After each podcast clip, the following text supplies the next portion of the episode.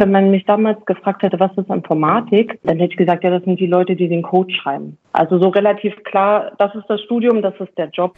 Das ist die Stimme von Julia Kasebaum. Sie ist 1985 geboren und in Magdeburg aufgewachsen. Sie hat Wirtschaftsinformatik studiert und arbeitet heute als Enterprise-Architektin bei der Volkswagen AG. Neben Stationen in der Wissenschaft hat sie auch als SAB-Basisadministratorin Access und Identity Managerin sowie Solution Architektin gearbeitet. Im Gespräch mit mir erzählt sie, was hinter diesen Jobtiteln steckt, warum das Wirtschaftsinformatikstudium für sie genau das Richtige war und was ihr Vater zu ihrer Tech-Leidenschaft beigetragen hat.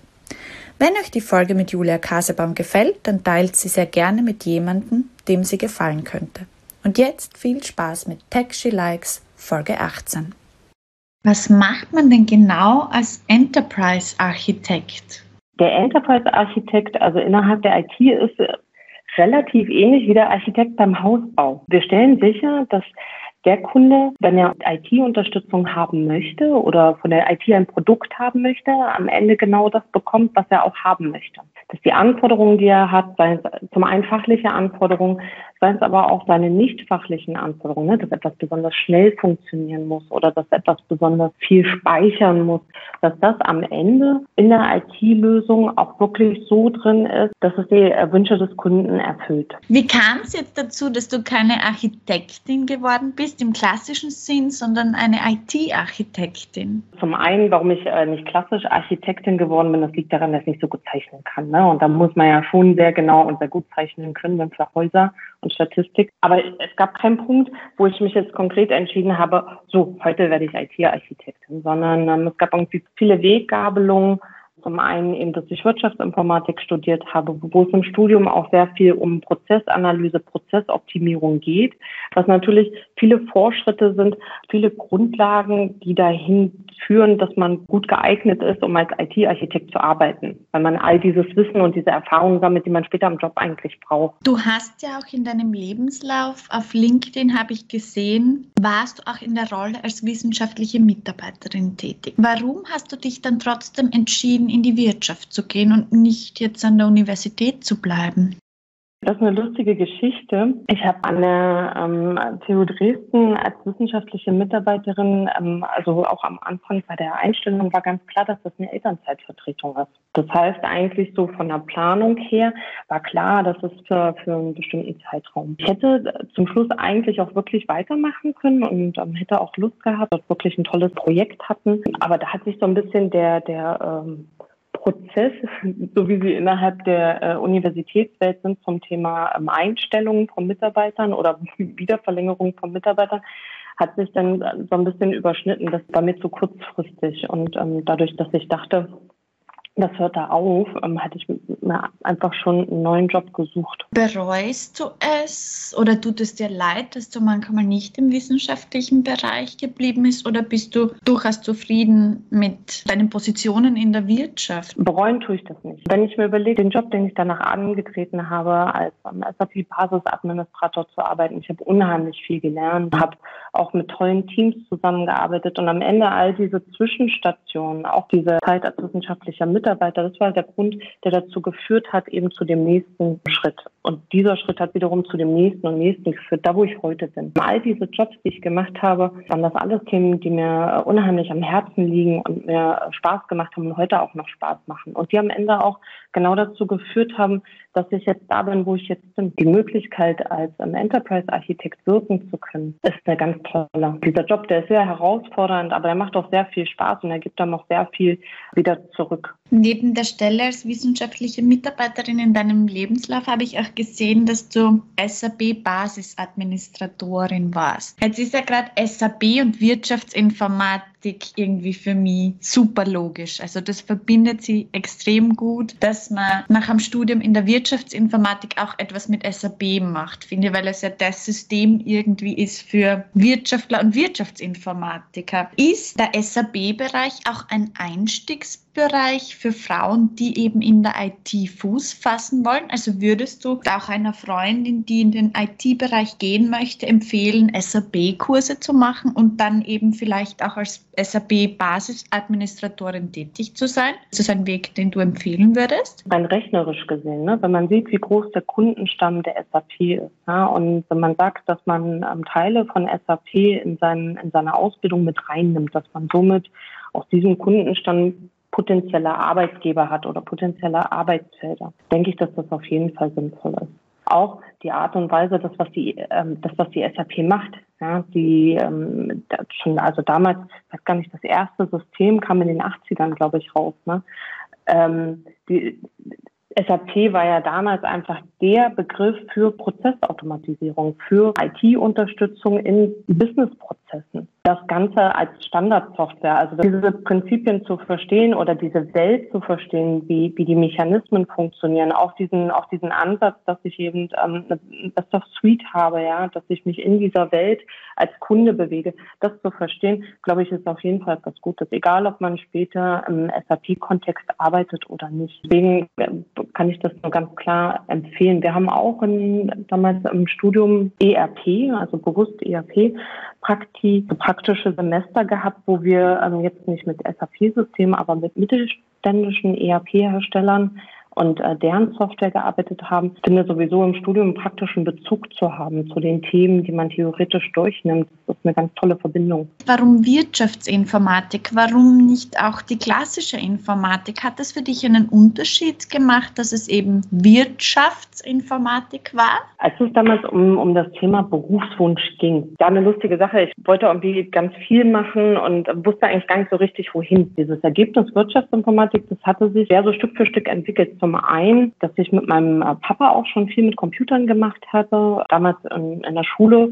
schon, sage ich mal, der Computer an sich nichts Fremdes war. Aber jetzt nicht im klassischen Sinne schon viel programmiert habe. Ja. Einfach, dass ich mich damit beschäftigt habe. Damals war auch so ein bisschen, was mich begleitet hat in der Berufswahl auch, was ist denn eigentlich ein guter Job für die Zukunft? Welcher Job ist einer, mit dem ich auf dem Berufsmarkt viel Chancen haben werde und wo ich später eigentlich auch ein breites Spektrum haben werde an Jobs, die ich mir aussuchen kann. Da ist dann die Wirtschaftsinformatik mit hochgekommen und dass es dann Wirtschaftsinformatik und nicht Informatik geworden ist, hat äh, viel damit zu tun, dass als ich ähm, bei der Uni damals zu so einem Beratungsgespräch war und mit dem Professor gesprochen habe, dass er auch viel erzählt hat, dass gerade Wirtschaftsinformatik eben sehr prozesslastig ist, dass es dort genau darum geht, an dieser Schnittstelle zwischen der Wirtschaft, also dem Business und der eigentlichen IT zu arbeiten, in der zwischenmenschlichen Kommunikation, in der Analyse, wie Dinge funktionieren und wie ich sie besser machen kann. Und das war eigentlich genau der Punkt, der mich bis heute auch noch wirklich auch an meinem Job und an diesem Themenfeld zu reißen. Du hast ja vorher gesagt, dass es für dich sehr relevant war, ob es ein Job für die Zukunft ist. Also das Thema Sicherheit scheint ja da durchaus eine Rolle gespielt zu haben. Es gibt eine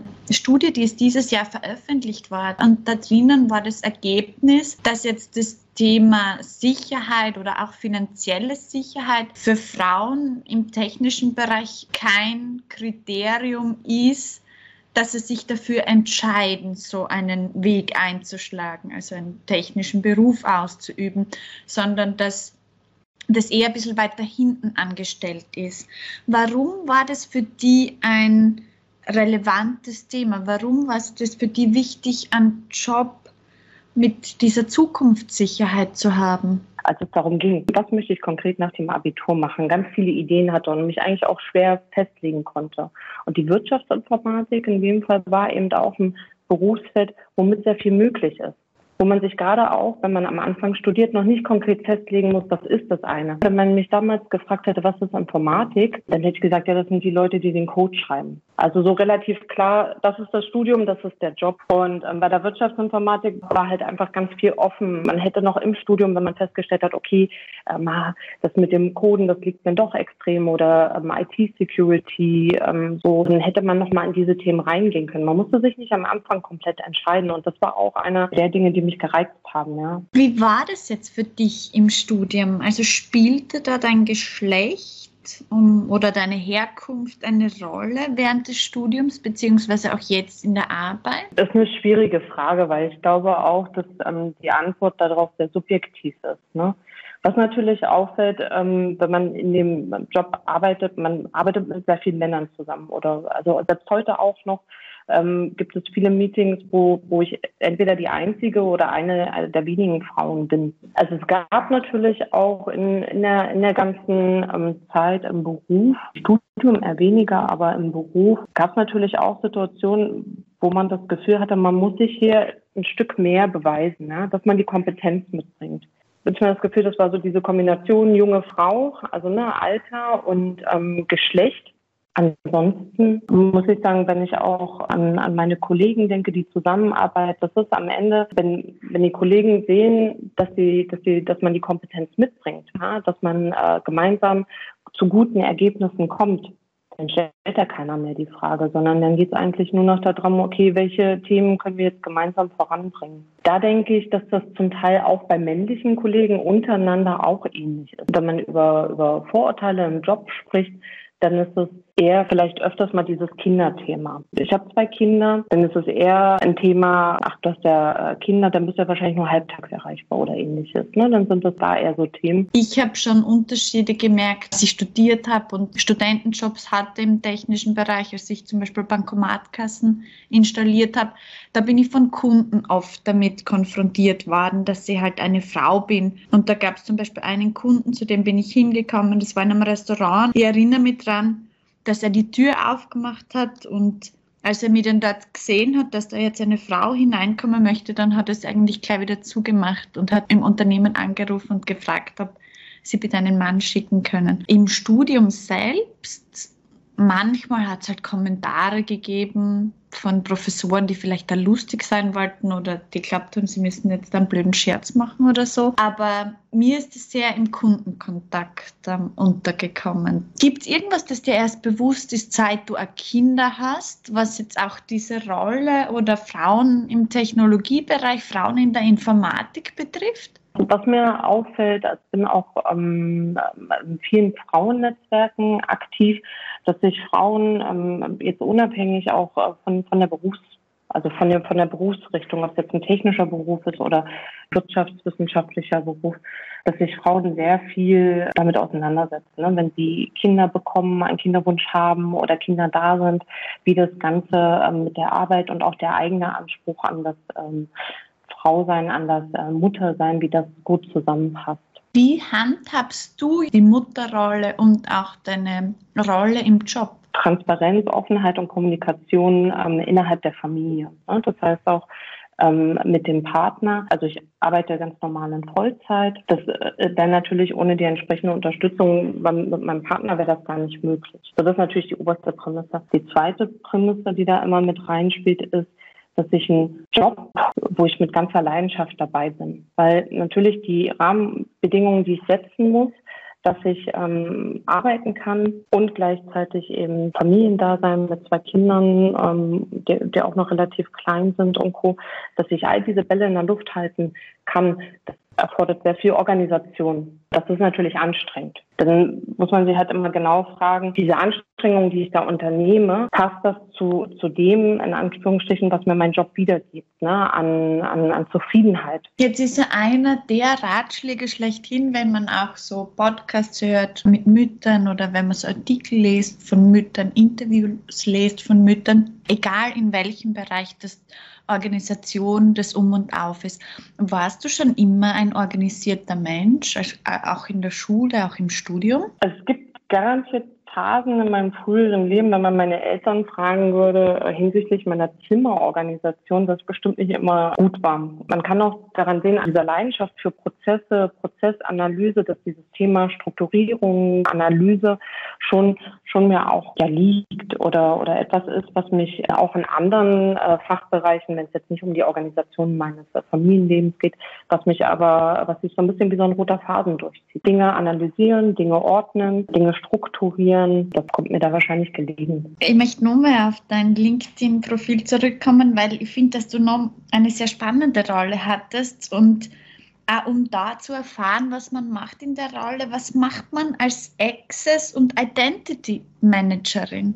Wie kann man sich diese Rolle vorstellen, die du da auch hattest? Darauf einzugehen, muss kurz im ähm, Vorfeld erzählen, dass ähm, ein Teil der ähm, SAP-Basisadministration beschäftigt sich natürlich ähm, auch mit dem ganzen Thema User Management. Ne? Also Nutzer, die in meiner Software etwas machen sollen, dass die dort überhaupt reinkommen und dass man ähm, dort eben auch sagen kann, mit welchen Rechten dürfen die das machen. Dass ich das im Kontext äh, meiner SAP-Basisadministrator-Tätigkeit unter anderem gemacht habe, hat dazu geführt, dass ich in diese Rolle als Access und Identity Manager mit reingehen konnte.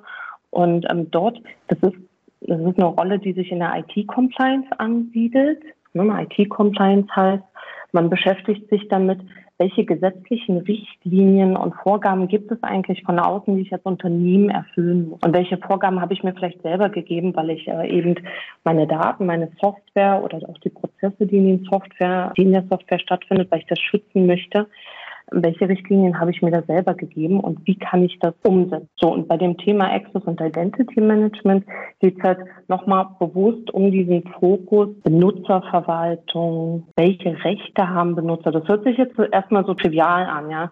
Aber wenn man sich mal anguckt, wie komplex IT selbst in kleineren Unternehmen ist. Das fängt beispielsweise schon in der Buchhaltung an. Es gibt Gesetzgebung, die eben besagen, dass derjenige, der einen bestimmten buchhalterischen Vorgang prüft, dass das nicht der gleiche sein darf, der ihn freigeben soll. Einfach so die Umsetzung eines Vier-Augen-Prinzips innerhalb des IT-Systems. Wie ich das eben dann unter, im Unternehmen ähm, durchsetze, umsetze, das ist der Job vom Access und Identity Manager. Nun gibt es natürlich auch verschiedene Ebenen. Einmal ähm, sich zu überlegen, wie sind die Konzepte, damit ich das Ganze umsetzen kann und natürlich dann auch in letzter Instanz die Umsetzung als solches. Von diesen drei Rollen, die du da inne hattest, die SAP Basisadministratorin, die Access und Identity Managerin und die IT-Architektin. Welche Rolle würdest du für den Einstieg in den IT-Bereich empfehlen? Basisadministrator empfehlen würde. Weil ähm, wenn man auch guckt, gerade diese, diese drei Positionen beim Basisadministrator, als ich in der Zeit dort gearbeitet habe, ich habe ich unter anderem auch diese Prozesse bedient, User anlegen, Usern Rechten geben, Rechte als solches bauen. Als Access und Identity Manager habe ich mich eher damit beschäftigt, gar nicht mit der eigentlichen operativen Umsetzung, sondern eben mit der Fragestellung, welche Regeln müssen eingehalten werden. Und für diese Arbeit hat mir die Erfahrung, die ich im Kontext meiner Basisadministratorentätigkeit sammeln konnte, extrem weitergeholfen. Dass man einfach zu bestimmten Themen ein Beispiel hat. Wenn man in dieser Situation schon mal war oder wenn man beispielsweise beim Bau von Rollen im IT-System schon mal vor dieser Entscheidung stand, dass, ähm, dass jemand beide Sachen haben wollte, obwohl und somit ein Vier-Augen-Prinzip beispielsweise nicht eingehalten worden wäre. Und ähm, ja, genau, deshalb würde ich da auch dem Basisadministrator erstmal so empfehlen. Du hast dich schon nach sehr früh mit dem Computer beschäftigt, auch aufgrund deines Vaters. Was hast du mit dem Computer gemacht? Hast du gespielt? Hast du dir Dinge angeschaut? Wie hast du dich mit dem Computer beschäftigt? Wenn ich mich richtig erinnere, war, war ich ungefähr sechs Jahre alt. Meine ähm, Eltern, also beide auch, aber mein Papa noch ein bisschen mehr Lastbilder, sind computeraffin. Wir hatten Computer zu Hause. Das hat natürlich damals dann angefangen, dass ich meinen Eltern auch viel zugeschaut habe, selber aber auch gespielt habe und ging dann weiter darüber, dass wir in der Schule äh, Computerkurse hatten. Das waren ja damals so die 90er, da kam Corel Draw gerade rein und man hat auch in der Schule dieses Thema Umgang mit dem Computer mit reingenommen war auch die Zeit, als die ganzen Chatprogramme, ne, Yahoo Messenger und ICQ, als das alles hochgekommen ist. Und natürlich, das waren auch Teile, wo praktisch viel Umgang mit dem Computer hatte und dann Später aber auch mit meinem Papa gemeinsam, wenn es irgendwie um Datenbankthemen geht, sich einfach in seiner Freizeit viel damit beschäftigt hat und ich ihm da manchmal geholfen habe. Auseinanderbauen er nicht. Also das habe ich einmal probiert, als ich den Computer wieder zusammengebaut habe, hat er nicht funktioniert, also er ging nicht mehr an. Von den üblichen Benutzungen wie so Spiele, Chatten, aber auch die ersten Anfänge für so HTML-Programmierung, weil das auch damals genau die Zeit war, ähm, als das Ganze so hochkam, ne, mit dem Internet. HTML, PHP-Programmierung, auch die ersten Anfänge der Wikisysteme, der Content-Management-Systeme. Ich erinnere mich sogar noch an meine ICQ-Nummer, also ich glaube, die werde ich einfach nie vergessen. Was hast du jetzt von diesem Chatten auch mitgenommen? Gab es da irgendwie Erlebnisse, die dir auch in Erinnerung geblieben sind? Vom Chatten noch äh, behalten habe, schnelles Tippen, dass man auf einmal mit der Welt reden konnte. Man konnte auf einmal mit Menschen auf ganz anderen, das hat jetzt natürlich nicht so sehr mit der IT oder mit IT-Fähigkeiten als solches zu tun, sondern eher auch mit den Möglichkeiten und die Chancen, die man da schon gesehen hat, was IT machen kann. Ich fand es halt einfach toll, diese Möglichkeiten zu haben, sich da so ausdrücken zu können, dort praktisch mit der Welt teilen zu können und völlig ortsunabhängig agieren zu können. Ich habe damals auch im Ausland gelebt. Das war natürlich auch eine ganz tolle Möglichkeit, mit Freunden Kontakt zu halten. Ja. Telefonierst du heute noch über das normale Mobilfunknetz oder telefonierst du eigentlich nur mehr über WLAN? Nutzt du noch das normale Netz? Ich bin Anfang des Jahres umgezogen und ich habe festgestellt, ich kenne meine aktuelle Festnetznummer nicht auswendig. Und ich kenne noch nicht die von meinem Wohnort davor.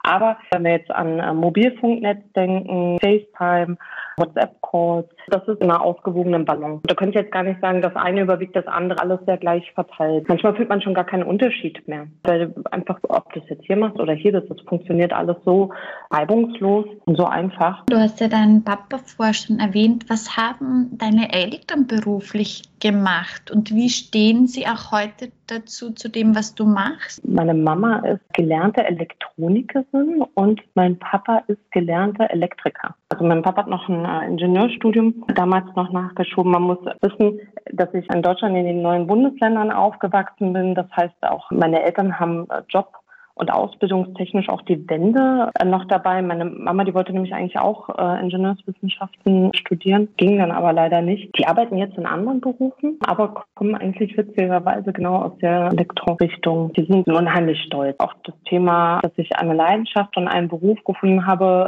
der mich ausfüllt. Gerade als Frau in, einer, in einem Technikberuf zu arbeiten, dort einfach meinen, meinen Weg bisher gegangen bin und hoffentlich auch noch äh, viele Jahre weitergehen werde. Du hast ja auch schon erwähnt, dass du selbst zwei Kinder hast.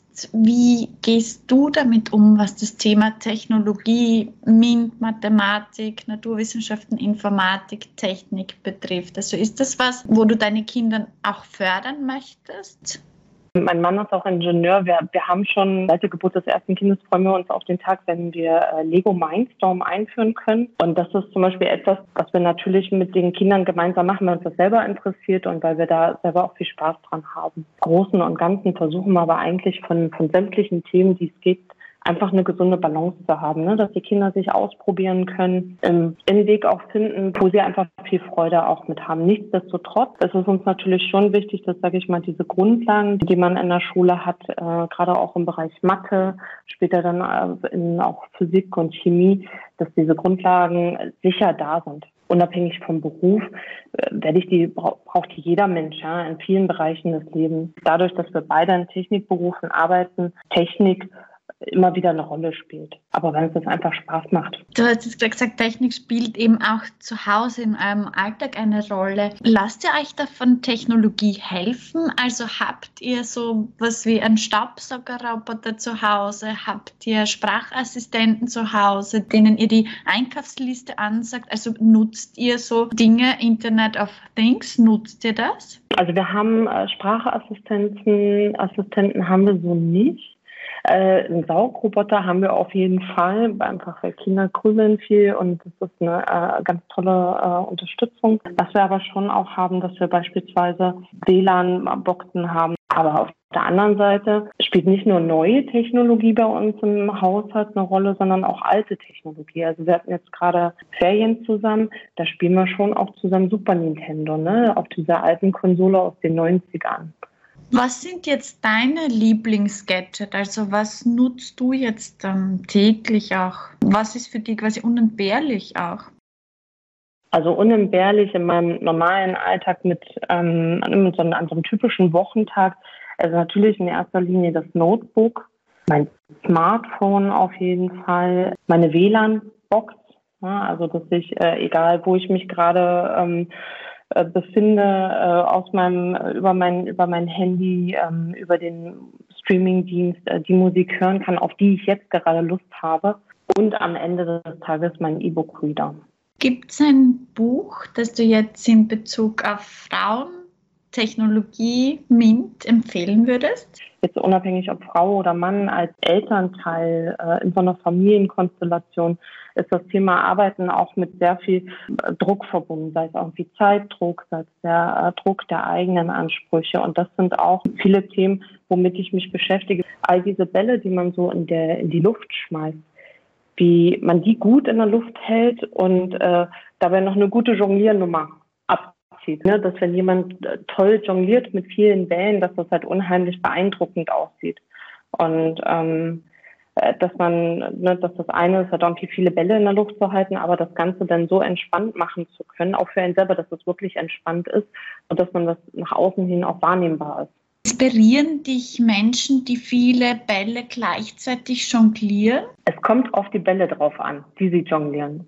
Also gerade auch bei diesem Thema Frauen in MINT-Berufen oder auch Frauen in höheren Managementämtern in Unternehmen inspirieren mich all diese Frauen, die diesen ähm, Weg gehen oder gegangen sind. Aber auch Frauen, die, gerade heute habe ich erst einen Artikel gelesen über dieses, über das Thema, dass, äh, dass es eben nicht immer der gerade Lebenslauf sein muss. Ja, das finde ich auch sehr spannend.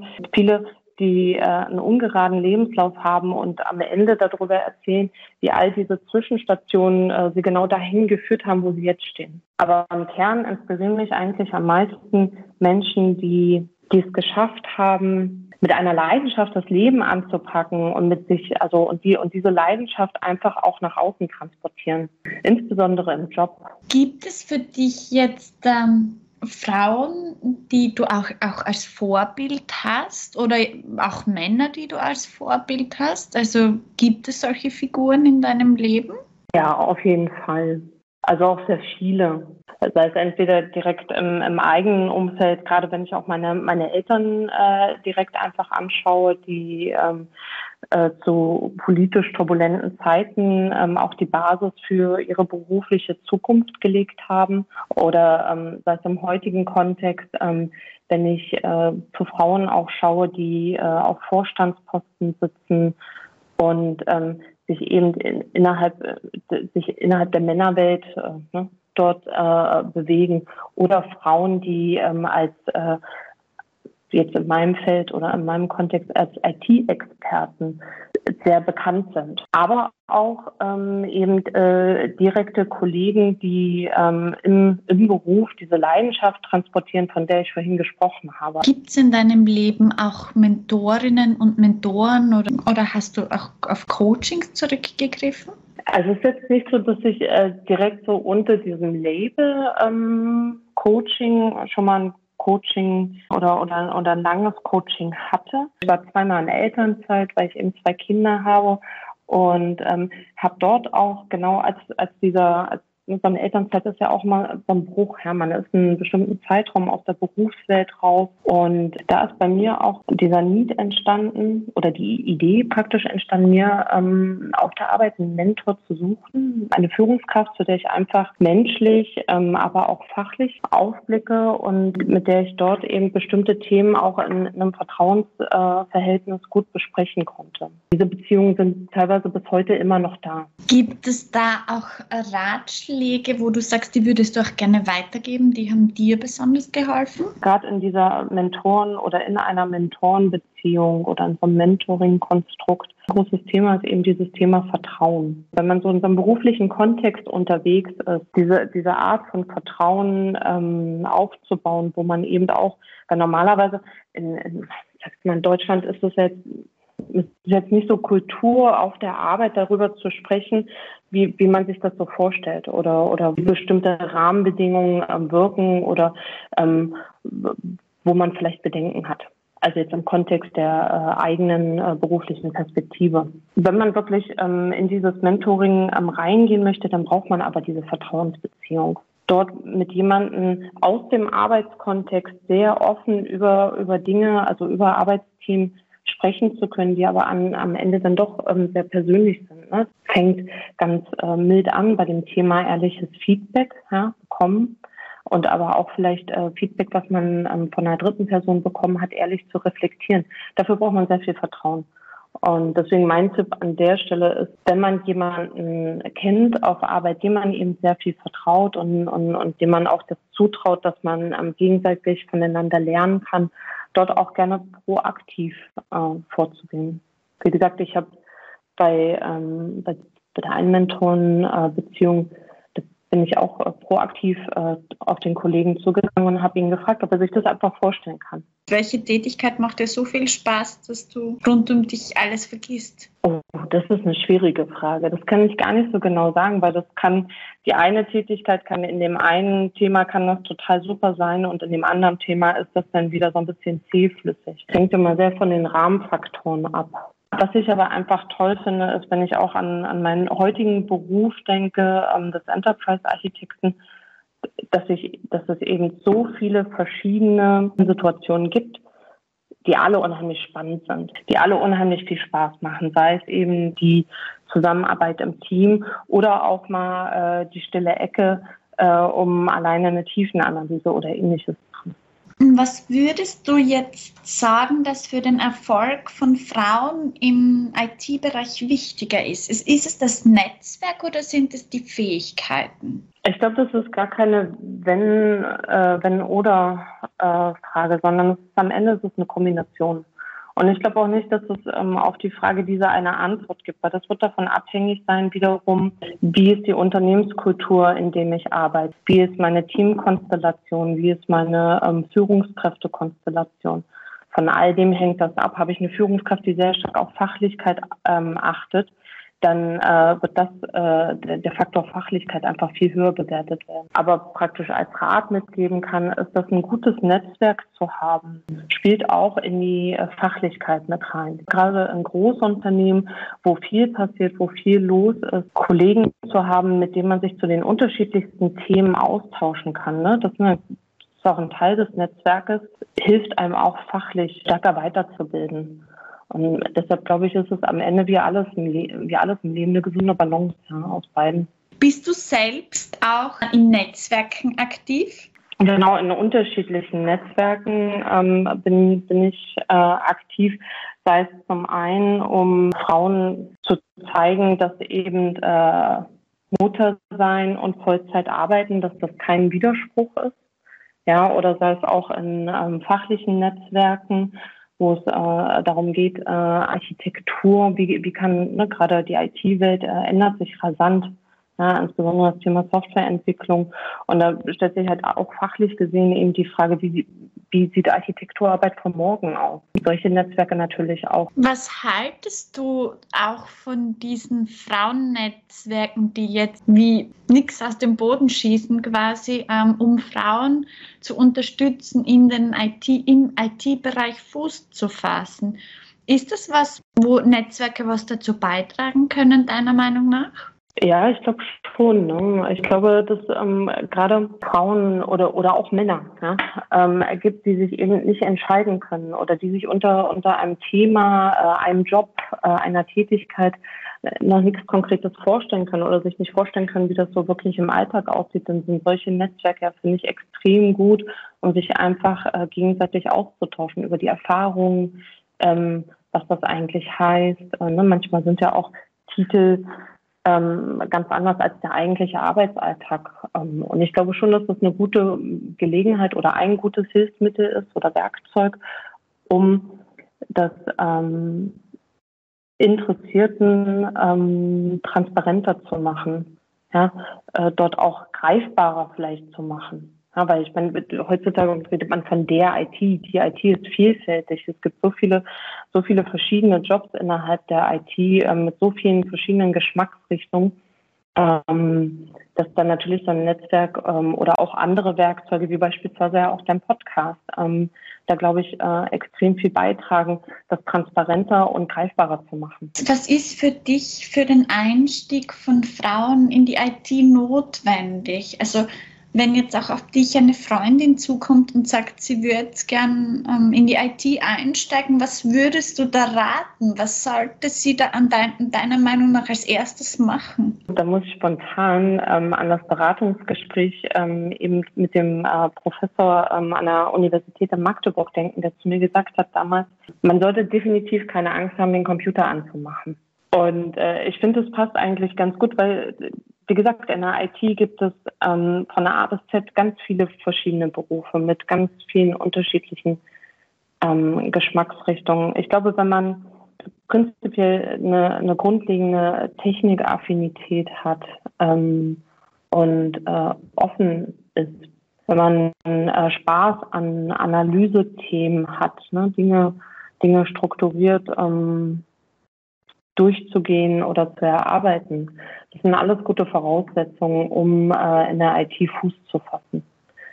Soll aber im Umkehrschluss nicht heißen, dass wenn ich das nicht habe, dass ich da nicht Fuß fassen kann. Ne? Weil wie gesagt, selbst auch meine Erfahrungen, die äh, ich jetzt in der IT, sei es im Studium oder auch in meinen Jobs gesammelt habe, sind ein, ein Teil. Das ist auch nicht die IT als solches. Ja? In den zwei Buchstaben steckt ziemlich viel drin. Ist es deiner Meinung nach notwendig, ein Studium zu machen oder gibt es auch andere Wege? Und hast du da Vorschläge auch für konkrete Wege? Oder ist auch ein Wirtschaftsinformatik, ja, vielleicht auch Fernstudium da ein guter Einstieg? Also ich glaube, das ist ein guter Einstieg. Wir haben ähm, beispielsweise ähm, gibt es ja auch viele Arbeitgeber, weil ich meine, ne, IT ähm, oder auch dieses Thema ähm, Transformation, digitale Transformation der Unternehmen. Da haben viele Unternehmen auch äh, selber im Haus intern weiter Umbildungsprogramme. Das, das ist jetzt auch noch nicht mal unbedingt ein Studium. Ich glaube, das sind alles gute Einstiege. Ja, ähm, auch in, ich weiß gar nicht, wie das in Österreich ist. In Deutschland gibt es ähm, so ein duales Studium, wo man eben einen Arbeitgeber hat, und ähm, teilweise äh, schon konkret im Job arbeitet und dann wieder andere zeitliche Anteile ähm, studiert. Ähm, auch das ähm, sind gute Einstiege. Aber auch die ähm, Ausbildung ja, im Informatikbereich ist, äh, denke ich, auch ein sehr guter Einstieg. Je nachdem, wo man seine eigenen Stärken oder wo man vielleicht seine eigenen, ähm, seine eigene Passion entdeckt, ja, bei welchem Thema. Gibt es irgendetwas, das du gelernt hast, wo du sagst, wenn du das vorher gewusst hättest, dann hätte es dir etwas abgekürzt? Also selbst obwohl ich im, im Studium die äh, Universität äh, gewechselt habe, ähm, da, da wäre jetzt nichts groß zum Abkürzen gewesen. Und auch wenn ich daran denke, den Job, den ich heute mache, ich zehre da viel aus den Erfahrungen, die ich eben aus diesen Stufen davor auch mitgenommen habe. Also hätte ich jetzt auf dem Weg rein, ähm, rein jobtechnisch äh, dort eine Abkürzung genommen, dann hätte ich die Erfahrung nicht. Und äh, dann würde mir jetzt irgendwie, dann, dann hätte ich jetzt manche Situationen, wo ich vielleicht nicht das passende Beispiel oder, oder einen passenden Impuls oder Idee basierend auf diesen Erfahrungen hätte. Wenn du jetzt für einen Tag noch einmal ein Kind wärst, was würdest du machen? Würdest du einen Robotikkurs machen? Würdest du einen Programmierkurs machen?